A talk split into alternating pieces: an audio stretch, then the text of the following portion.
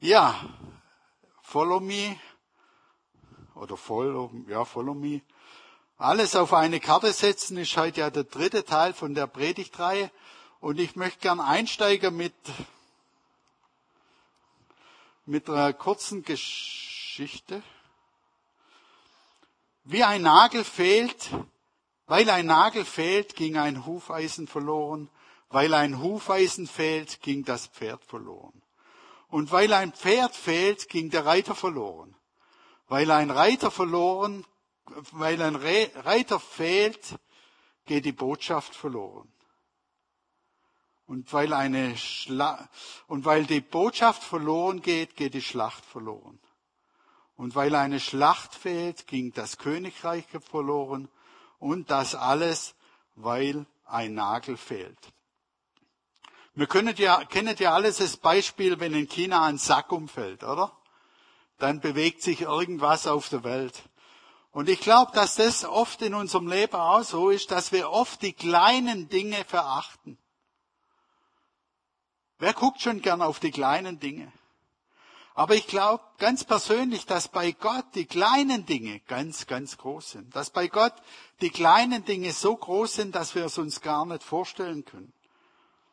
Wenn wir kleine Dinge so behandeln, als wären sie groß, dann tut, große, äh, dann tut Gott große Dinge, als wären sie eine Kleinigkeit. Wie geht es dir mit den Kleinigkeiten in deinem Leben?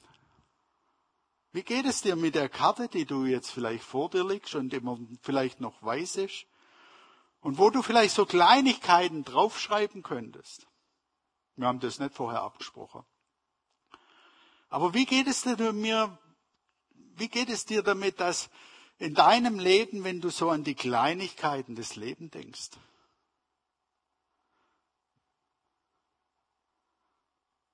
alles auf eine Karte setzen,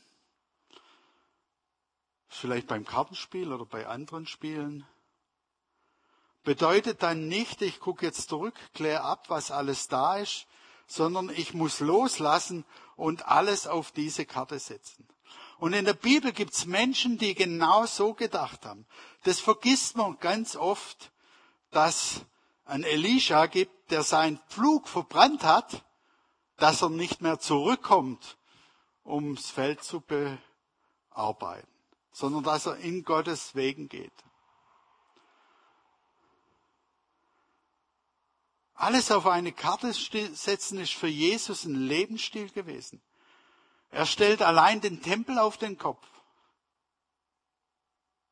Er konfrontiert die Pharisäer mit ihrer Heuchelei. Er treibt Dämonen von besessenen Menschen aus und er hält einen Trauerzug auf und erweckt den toten jungen Mann. Alles setzt er auf diese eine Karte. Und da wird deutlich, dass Jesus oder die Menschen im Alten Testament eigentlich fast nie passiv war. Es war so der Inbegriff von Leidenschaft von einem Elisha, von einem Petrus, von einem Paulus, können wir reingucken, von einem David, der Inbegriff von Leidenschaft, dass sie was Beweger waren, dass sie was bewegen wollten. Und ich glaube, egal was für eine Persönlichkeit wir sind, ob wir jetzt extrovertiert sind oder introvertiert oder andersvertiert, ähm, dass wir trotzdem so die Leidenschaft. Für mich ist immer interessant, wenn man spielt. Da werden die, die Introvertierten manchmal zum Tier, ja, um, um gewinnen zu können. Und ich glaube, dass wir das wieder zurückbekommen werden, dass wir so eine Leidenschaft für unseren Jesus haben dass wir die leidenschaftlichsten Menschen auf dem Planet sind, weil wir doch ein Geschenk von Gott haben.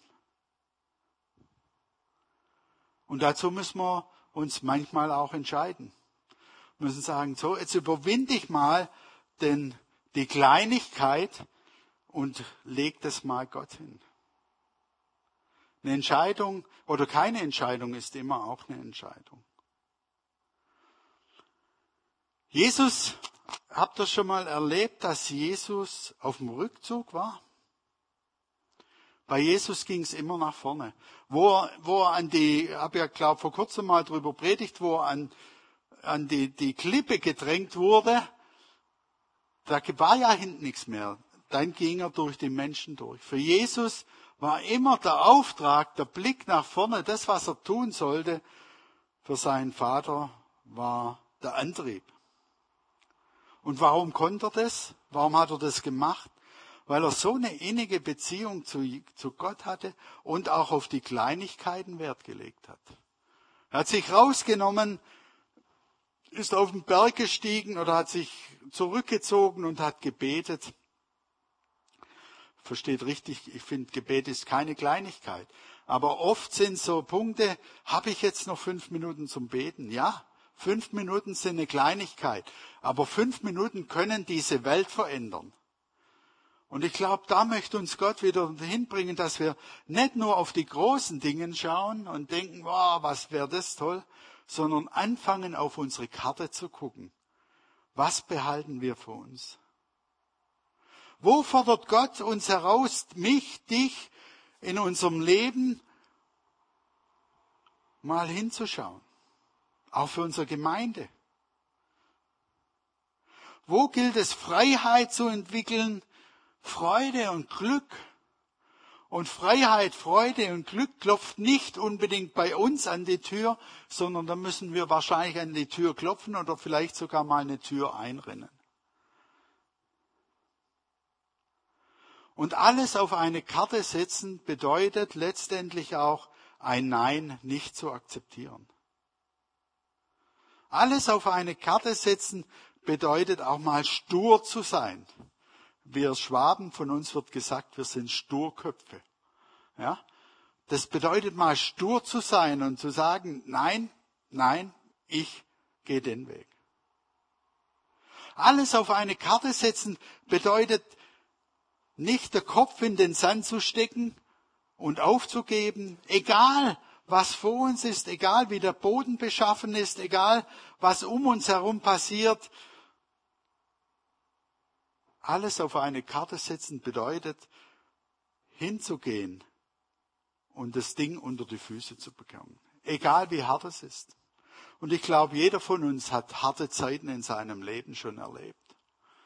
Und es gibt einen schönen Spruch, der heißt, hinfallen ist keine Schande, aber nicht aufstehen ist die Schwierigkeit. Hinfallen, aufstehen, Krone richten. Das ist das, was Jesus uns vorgemacht hat, was die Jünger uns vorgemacht haben. Ich komme nachher noch auf die Jünger zu sprechen. Da war nicht immer alles eitel Sonnenschein, wenn wir uns einen Petrus angucken oder auch wenn wir uns Jesus angucken. Er wurde abgelehnt. Petrus Ihr kennt ihn alle. Und deshalb ist Versagen nicht der Feind des Erfolgs, sondern er ist unser Verbündeter. Also achten wir auf die kleinen Dinge und missachten wir sie nicht. Als Jesus sagte, mein Gott, mein Gott, warum hast du mich verlassen? Bricht eine Welt zusammen. Stellt euch mal die Jünger vor, die drei Jahre mit ihm unterwegs waren. Die haben ihren Job aufgegeben, die haben ihr Unternehmen losgelassen, die sind drei Jahre mit ihm durch das Land gelaufen und jetzt wird Jesus gekreuzigt. Was geht denn dir da durch den Kopf? Verlorene Zeit. Drei Jahre in Sand gesetzt. Ein verpuschtes Leben. Drei Jahre Fehlinvestition. Manchmal, vielleicht auch vor unseren Augen, eine Katastrophe, umsonst investiert, umsonst gearbeitet. Und doch kennen wir ja das Ende der Geschichte, dass aus dieser, aus dieser Niederlage ein Sieg entstanden ist. Ich möchte mit euch einen anderen Menschen angucken, der, und nachher wieder auf Jesus zurückzukommen, der im Alten Testament war. Einige Zeit danach geschah es, Gott stellte Abraham auf die Probe. Abraham rief er, ja, erwiderte Abraham. Ich wünsche mir das immer, dass Gott mich mal ruft und ich ja sage und er dann weiterredet. Das wäre ja eine super Sache.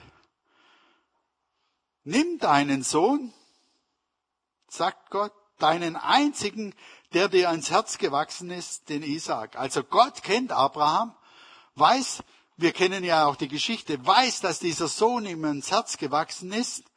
Und Gott sagt zu ihm, nimm deinen einzigen Sohn, der dir ans Herz gewachsen ist, den Isaac, geh mit ihm ins Land Moria auf einen Berg, den ich dir nennen werde, und opfere ihn mir als Brandopfer. Super, oder? Und interessant ist, was ja in der, dieser Bibelstelle auch steht, Gott, was macht Gott? Gott stellt Abraham auf die Probe. Ist uns das eigentlich bewusst, dass Gott dich und mich auch mal auf die Probe stellen kann? Ist doch eine Zumutung. Das ist doch schwer zu verdauen. Jetzt hat er so lange gewartet auf seinen Sohn, hat den anderen in die Wüste geschickt und jetzt soll er ihn opfern. Glaubt ihr, dass Abraham mit, mit dem Jungen losgelaufen ist und vorher gedacht hat, ja, das wird schon nicht so schlimm werden? Abraham war sich bewusst, wenn er jetzt diesen Weg geht, dann heißt es auch, diesen Weg konsequent zu gehen. Die Geschichte ist rational, völlig unverständlich. Für uns, die wir ja an einen liebenden Gott glauben. Wenn wir zu Nachfolgern werden und Jüngerschaft leben, gilt es nicht, geht es nicht darum, die Bibelgeschichte so zu sezieren, dass wir das rausholen, was, was uns passt, sondern es geht darum, die, die biblischen Gedanken oder die Grundgedanken die Träume und die Hoffnungen, dass die unser Leben auseinandernehmen können. Hier ist, in dieser Geschichte geht es nicht um Gottes Charakter. Wie kann ein Gott jemandem Kind opfern? Sondern in dieser Geschichte geht es um Abrahams Charakter. Abraham wurde auf die Probe gestellt. Und da gibt's immer zwei zwei Dinge, wenn Gott Menschen auf die Probe stellt. Erstens, er, Gott selbst, möchte sich beweisen in dieser Situation. Er möchte uns zeigen, wer er ist. Und zweitens, wir können uns ein Stück weit beweisen. Die Bibel sagt hier ausdrücklich, dass Gott Abraham auf die Probe stellt.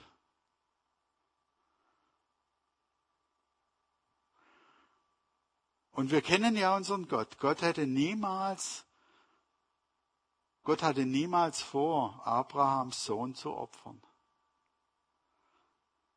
Er wollte einfach bei Abraham sehen, wie loyal bist du mir gegenüber. Und ich weiß nicht, wie es euch geht in schwierigen Situationen. Wie loyal sind wir dann Gott noch gegenüber? Wie loyal können wir zu Gott noch sagen, du bist Liebe, du bist mein Vater, du bist derjenige, der für mich das Ein und alles ist. Denn Stärke, Sicherheit und Glaubenserfahrung bekommt man in der Wüste wie Mose, auf dem See wie Petrus oder auf dem Berg wie Abraham. Wie sieht dein Erfahrungshorizont aus? Ich bin ja der Rita so dankbar. Die hat ja nicht gewusst, was ich heute predige. Ich bin so dankbar, dass sie genau auf den Punkt getroffen hat. Wie sieht dein Erfahrungshorizont aus, wenn du zu Hause allein bist? Mit unserem Gott. Ich merke das bei mir, dass ich sehr schnell in eine Richtung tendiere. Im Moment sowieso.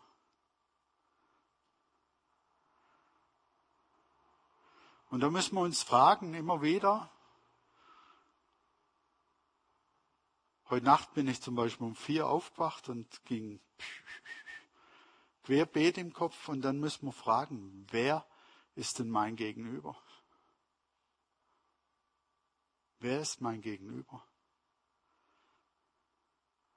Wie sieht mein Erfahrungshorizont aus? Lebe ich aus der Vergangenheit, das war einmal? Oder lebe ich im Heute und Jetzt, dass Gott dann kommt und sagt und mich in den Arm nimmt und sagt, alles gut. Oder wir wiederholen wie, wie ein Mantra die Dinge, die, die, die wir vielleicht irgendwann mal geglaubt haben. Und ich glaube, dass wir verstehen müssen, dass Gnade ein Geschenk ist und Gott sich durch seine Gnade uns offenbart, aber dass es an uns ist, die Gnade auch anzunehmen. An uns ist diese Gnade auch umzusetzen, die wir geschenkt bekommen haben. Und Gnade, dieser gnädige Gott ist so treu zu dir und mir. Und letztendlich erfahren wir diese Treue dann, wenn wir im Glauben vorwärts gehen, im Glauben handeln, im Glauben diese Wege durchgehen. Auch jetzt, wenn wir, wenn wir, ich werde nachher noch was zu Corona sagen, auch jetzt, wenn wir wieder eingeschränkt werden. Wie geht es uns damit? Äh, geht mir so. Ärgert mich. Und trotzdem zu sagen, dieser Gott hat immer noch alles im Griff. Auch diese Kleinigkeit wie Corona. Gott hat immer noch alles im Griff. Und das heißt, aus dem Boot herauszusteigen. Gott wusste von Abraham, er kannte Abraham ganz tief in, er, er wusste, wer Abraham war, so wie er dich kennt. Er wusste, dass Abraham alles auf eine Karte setzt. Weil Abraham bereit war, das herzugeben, was für ihn das Wertvollste war, für etwas Wertvolleres. Weil Abraham ganze Sachen machte, konnte sich Gott als Versorger offenbaren. Ich möchte mit euch jetzt einen längeren Bibeltext angucken, vorlesen, der nochmal so deutlich macht, wer eigentlich dieser Gott ist. Gepriesen sei unser Gott, der Gott und Vater unseres Herrn Jesus Christus. Denn durch Christus hat er uns Anteil gegeben an der Fülle der Gaben seines Geistes in der himmlischen Welt. Also wir haben Anteil an den Gaben, die im Himmel schon vorhanden sind. Schon bevor er die Welt erschuf, hat er uns vor Augen gehabt als Menschen. Also bevor er die Welt erschuf, sagt die Bibelstelle hier, wusste er schon, dass der Rolf vielleicht eines Tages hier vorne steht.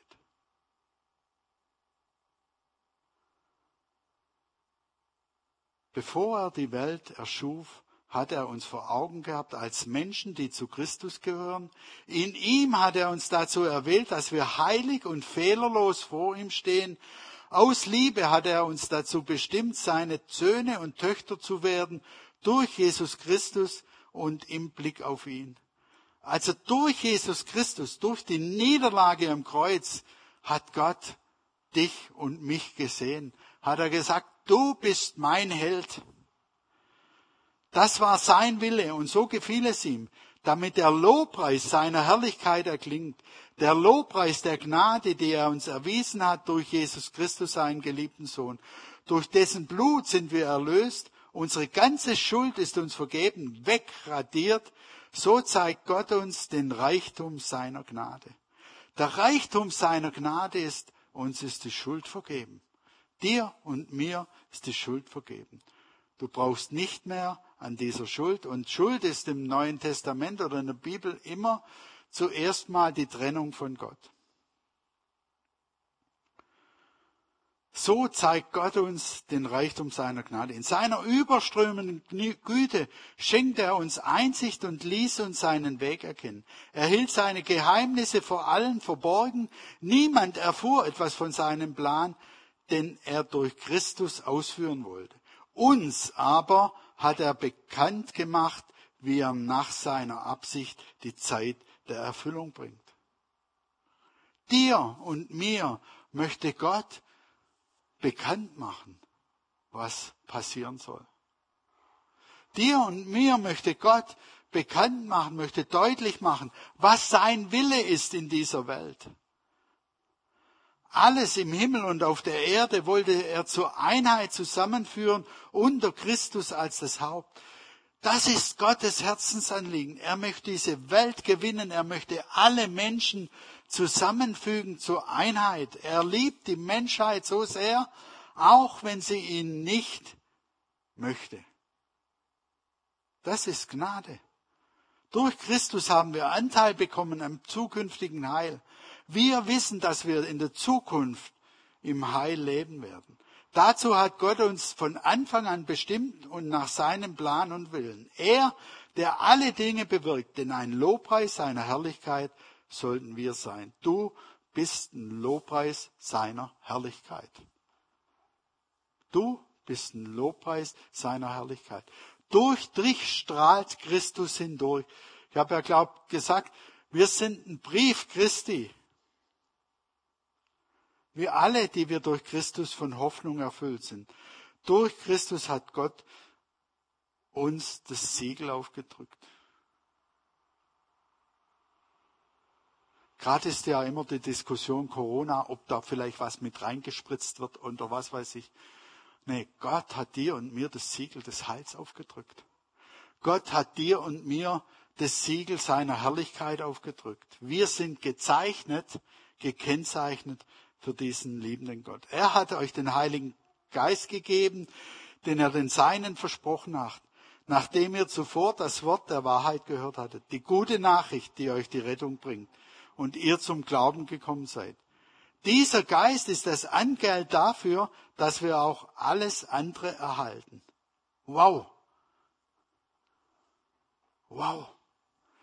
Dieser Geist ist das Angeld, dass du und ich alles andere erhalten, was uns die Bibel verspricht. Wann ist Gottes Sache? Alles, was Gott uns versprochen hat. Gott will uns die Erlösung schenken, das endgültige volle Heil und das alles wird geschehen zum Lobpreis seiner Herrlichkeit. Wir sind heute Morgen hier zusammen, weil wir der Lobpreis seiner Herrlichkeit sind. Das ist eine andere Voraussetzung. Das ist die Herrlichkeit Gottes, die in uns ist, die ausstrahlt. Und das ist die Frage, sind es die Kleinigkeiten, die wir vergessen haben? Wann erleben wir das? Wann erleben wir das, dass Gott so richtig in uns hineinfließt und wir strahlen zum Lobpreis seiner Herrlichkeit? Wann hat dir zum letzten Mal jemand gesagt, du bist aber heute gut drauf? Du bist aber fröhlich? Im Moment war unsere, äh, der Regine, ihre Schwester da und die sind jetzt an Gardasee gefahren, Urlaub machen. Ähm, war der Regine, ihre Schwester da und die hat, die ist auch gläubig und die hat uns erzählt, die schafft in einer Arztpraxis und teilweise kommen und es berührt sie jedes Mal. Teilweise kommen kommen äh, Patienten und sagen, sie sind aber heute, sie strahlen aber heute was aus. Das ist der Lobpreis seiner Herrlichkeit. Und das wünsche ich mir für mein Leben, auch in schwierigen Situationen, dass ich das ausstrahlen kann. Und nicht festhalten an Dingen, die mir Mühe machen.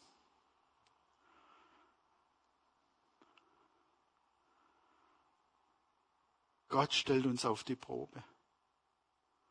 Und vielleicht stellt er sich dich in den Kleinigkeiten auf die Probe stille Zeit, Bibel lesen, Gebet oder was weiß ich, kannst du ja selber raussuchen. Und die Frage ist immer, was speist meine Identität? Bin ich so dicht an Jesus? Und ich merke für mich selber, dass, ich, dass das für mich ein ständiger Kampf ist. Ein ständiger Kampf, mich nicht ablenken zu lassen von meinem Umfeld, nicht ablenken lassen von mir selber, sondern ich mich ablenken lasse von meinem Gott.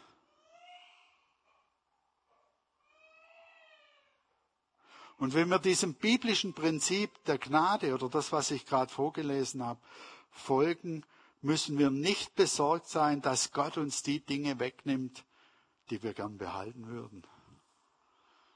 Ich weiß ja nicht, ob du was auf die Karte geschrieben hast. Ich hätte schon ein paar Punkte, die ich draufschreiben würde. Und manche Punkte, die möchte ich gern behalten. Manche Punkte, das, das sind so Dinge, ach, das ist doch so schön. Und manche Punkte hat Gott auch geschenkt, wie Gott hat ja Abraham Isaac geschenkt. Und er fordert ihn trotzdem heraus, Was ist wichtiger, Isaac oder ich? Oder wenn du Gaben hast, ich habe, ich kenne ein paar von meinen Gaben, wenn ich die, wenn ich dann stolz drauf bin, dass ich das hab. Es gab ja eine Zeit lang so eine Bewegung, da, wenn du eine Sprachengabe gehabt hast, dann war irgendwas nicht richtig mit dir. Bin ich nicht der Meinung, aber da war irgendwas nicht richtig. Und jetzt ist doch die Frage, die man sich in so Aussagen stellen muss, ist die Gabe das Wichtige oder ist der Geber das Wichtige? In allem, was wir tun, in allem, was wir haben, ob wir jetzt prophetisch reden können, Sprachengabe heilen können oder was weiß ich, was in der Bibel so gibt. Wenn die Gabe das Wichtigste wird, dann machen wir was falsch. Der Geber dahinter ist das Zentrum. Wenn die Gemeinde für dich das Wichtigste ist, dann bist du im falschen Ort. Gott muss wichtiger sein. Jetzt bin ich mal provokant, wenn dein Ehepart für dich, dein Ehepartner für dich das Wichtigste ist und Gott erst irgendwann kommt, wo hat Gott uns Dinge geschenkt, wo wir unbedingt festhalten wollen und die uns eigentlich hindern, mit ihm in Kontakt zu sein? Was ist uns wichtiger?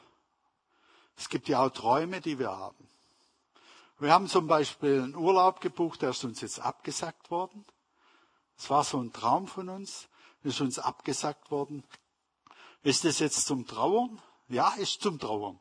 Ist zum Nerven, ist zum Ärgern. Aber ich sage, jetzt kommt was Besseres.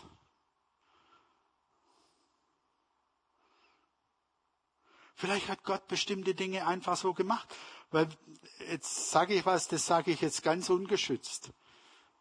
Das kommt mir so gerade in den Sinn. Der Urlaub wäre am, am 8. Oktober losgegangen. Und ich habe das mit Benny schon gesprochen, dass wir nicht da sind an der Singwoche. Und jetzt sind wir da. Vielleicht wollte uns Gott auch damit was sagen. Ich weiß es nicht. Ich weiß es nicht. Das war schmerzhaft, aber jetzt gilt es dran, nicht zurückzuschauen, sondern nach vorne zu schauen. Träume müssen oftmals sterben. Vielleicht muss deine Idee von Gemeinde sterben. Hast du das schon mal überlegt? Und du musst Gott wieder auf den Thron setzen. Oder deine Idee von Hauskreis oder deine Idee von Sport oder wie auch immer muss sterben, damit Gott wieder auf den Thron kommt. Träume müssen oft sterben, damit Neues geboren wird. Der Heilige Geist ist übrigens ein Traummacher so wie übers Wasser schwebt, ganz am Anfang, schwebt er immer noch durch seine Schöpfung und schwebt in unseren Herzen. Der Heilige Geist ist derjenige, der unsere Synapsen hier oben, das sind die Verbindungen, unsere Vorstellungskraft so sortieren kann, damit wir hörfähig werden. Die Schritte in der Gegenwart mitzugehen, damit wir in die Zukunft durchstarten können. Das muss der Heilige Geist machen. Das sind nicht meine oder deine Wunschvorstellungen, sondern immer wieder zu fragen, was möchtest du, Gott? Wisst ihr was? Wie festgestellt haben, Wünsche, Visionen und Träume werden nicht in Gottesdiensträumen geboren. Eine harte Aussage für einen Pastor. Nicht in Besprechungszimmern oder auf Konferenzen oder in Buchhandlungen sondern Träume, Visionen werden hier drin geboren. Ganz allein hier drin. Sie kommen nur von der Seite, wo der Heilige Geist in uns persönlich ist. Isaac war Gottes Idee. Er gab Abraham dieses Versprechen erfüllt durch Sarah, 80-jährig, und 80-Jährigen werden nun mal nicht schwanger. Doch Gott und das zeigt diese Geschichte von Isaac auch. Gott bringt das zur Welt, was er zur Welt bringen will. Ihn hindert es nicht, eine 80-jährige Frau schwanger werden zu lassen. Und jetzt kommt ein bisschen ein, ein, ein crazy Ansatz. Doch Gott bringt immer auf die Welt, was er entstehen lässt, wenn ich bereit bin, die Wehen auszuhalten. Wenn ich bereit bin, die Schmerzen auszuhalten. Und die Frage ist, die ich heute Morgen stelle, liegt meine Identität oder deine Identität als Nachfolger Jesu bei mir oder bei dir? Oder wem gehörst du? Es gibt nur einen Ort, wo wir unsere wahre Identität und Sicherheit finden, indem wir auf Christus schauen. Religion buchstabiert sich als Tun. Das Evangelium buchstabiert sich als getan. Alles auf eine Karte setzen bedeutet nicht weniger, als 100 Prozent uns auf die Erlösung Jesu zu verlassen. Nicht 99 Prozent und ein Prozent gute Werke zum Beispiel. Letztendlich, wir brauchen es als Menschen, aber letztendlich müssen wir unsere Anerkennung bei Gott suchen. Es ist schon gut, wenn die Menschen uns gegenseitig, wir uns gegenseitig Anerkennung geben oder Wertschätzung, aber die tiefste Wertschätzung kommt von Gott. Und ich glaube, wir können Jesus nicht 99 Prozent Vertrauen und 100 Prozent Ergebnis sehen wollen. Vertrauen ist nur eine 100 Prozent Sache. Wenn ich der Rita nicht vertraut hätte, dass sie das heute Morgen gut macht, dann wäre das fadenscheinig gewesen. Ich muss ihr vertrauen. Sonst müsste ihr vorher sagen, schick mir bitte den Zettel, genau was du heute Morgen sagen willst. Das wäre kein Vertrauen. Sondern Vertrauen ist, ich vertraue dir, dass du die Dinge, die du machst, gut machst. Und so ist es auch bei Gott. Wenn wir Gott vertrauen, hundertprozentig, dann setzen wir alles auf eine Karte. Je mehr Gott uns segnet, desto herausfordernder wird es sein, dass dieser Segen nicht zum Götzen wird. Wie viele Menschen fallen dadurch, dass sie gesegnet werden von Gott, dass sie Kraft bekommen von Gott. Und in dem Moment, wo der Segen, das, das Ergebnis, die, der Mittelpunkt hier vorne zu stehen und denken, boah, zum Mittelpunkt wird, ist es ein Götze. Alles, was wir tun. Ich bete jedes Mal, das können die bezeugen, die, die mit mir hinten beten, ich bin jedes Mal, dass wir Lehre hinterher haben, ob wir jetzt Moderation machen, Technik oder Predigt oder Lobpreis. Und Gott im Endeffekt sein Werk tun muss. Ich bilde mir nicht ein, Brüder und Schwestern, dass ich es schon geschafft habe. Aber die Entscheidung ist gefallen. Ich lasse alles hinter mir und sehe nur nach vorne, was vor mir liegt. Ich halte geradewegs auf das Ziel zu, um den Siegpreis zu gewinnen. Dieser Preis ist das ewige Leben, zu dem Gott mich durch Christus berufen hat. Die einzige Möglichkeit, die, die Zukunft vorauszusehen, ist im Endeffekt sie zu gestalten. Das sagt Paulus hier. Das schreibt er an die Philipper. Ich entscheide mich. Ich lasse alles hinter mir und sehe nur noch, was vor mir liegt. Man könnte auch sagen, ich sehe nur noch, was über mir liegt. Ich halte geradewegs auf das Ziel zu. Ich fokussiere mich auf das Ziel, um den Siegespreis zu gewinnen. Der Umkehrschluss wäre, wenn wir uns nicht aufs Ziel fokussieren, bekommen wir den Siegespreis nicht. Geben wir uns zufrieden, immer nur in der Verteidigung halten und in der Verwaltungshaltung zu sein. Wisst ihr was? Wir müssen unseren Glauben nicht verteidigen. Im Moment ist es ein Hobby von vielen im Internet, ihren Glauben zu verteidigen. Wir müssen unseren Glauben nicht verteidigen. Der Glaube ist immer ein Angriffsinstrument, kein Verteidigungsinstrument. Ich glaube, das müssen wir wieder neu lernen. Unser Glaube ist immer nach vorne gerichtet, nie um was abzusichern. Volle Attacke. Hast du ein Bild davon? wie Gott dich sieht? Und versuchst du dann null auf null herauszukommen, wenn du dann vor der Himmelstür stehst? Indem du alles tust, was zu tun ist, Sünden vermeidest? Ich glaube, Gott möchte uns ein bisschen herausfordern, wie ein Petrus zu werden. Zu sagen, wenn du zu mir sagst, ich soll aufs Wasser gehen, dann gehe ich. Ich wäre nicht rausgegangen. Weil da geht's tief runter. Und da war es auch noch stürmisch.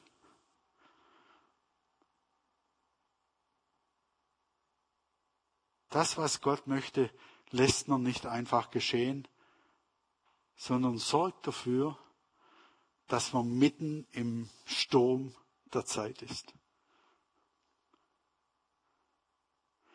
Ein geistlicher Wendepunkt liegt dort, wo der Schmerz darüber, dass es nicht, dass sich nichts tut, größer ist als der Schmerz, der Veränderung bringt.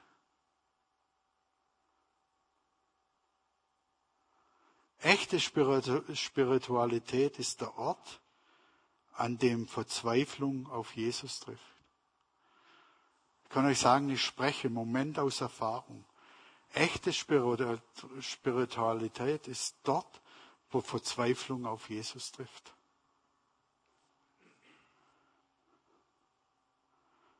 Der Weg des geringsten Widerstands bringt uns nie mehr, niemals dorthin, wo wir hin möchten. Abkürzungen erweisen sich oft als Sackgasse.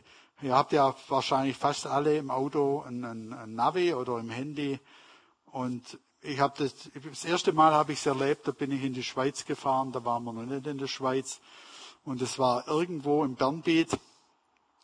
Da hat er, hat das Navi zu mir gesagt, bitte links abbiegen. Und nach links habe ich geguckt und da war eine Felswand. Es funktioniert nicht. Es funktioniert nicht. Also Umwege oder Abkürzungen können zu Sackgassen werden. Der Schlüssel für ein geistliches Wachstum ist meines Erachtens die Bereitschaft, 100 Prozent zu geben. Bitte versteht mich richtig. Ich meine nicht 100 Prozent tun, sondern 100 Prozent mein Leben ausliefern an Jesus, dass er entscheidet, nicht ich.